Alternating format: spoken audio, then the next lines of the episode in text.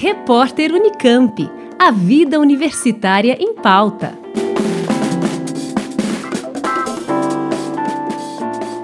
A segunda Olimpíada Nacional em História do Brasil, aberta para todos, realizada pela Unicamp, recebe inscrições até esta sexta-feira, 14 de outubro. Pode participar qualquer pessoa acima de 12 anos.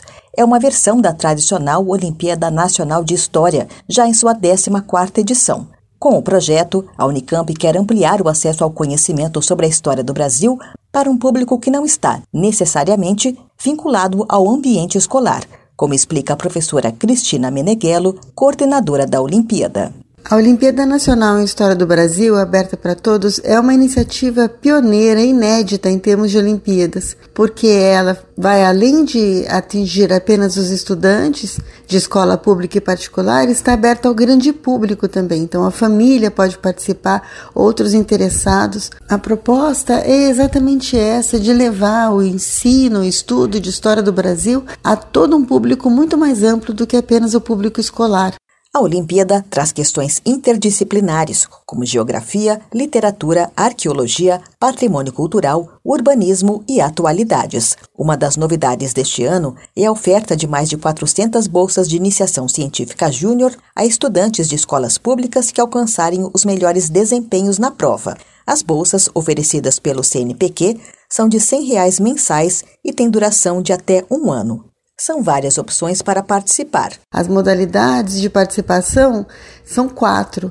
Pode ser individual, pode ser em grupo, e nessas pode participar qualquer pessoa acima de 12 anos. E na categoria grupo, os interessados podem fazer o, a, a, prova com amigos, com familiares, formando equipes de duas a seis pessoas. Já nas modalidades escolar, é, são grupos de alunos orientados pelo professor da escola.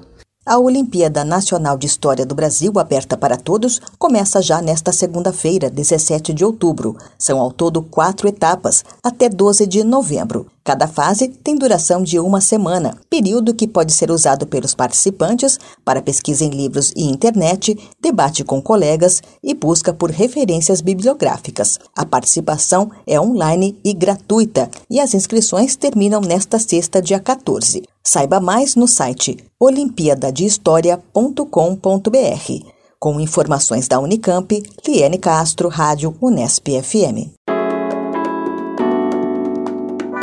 Repórter Unicamp. A vida universitária em pauta.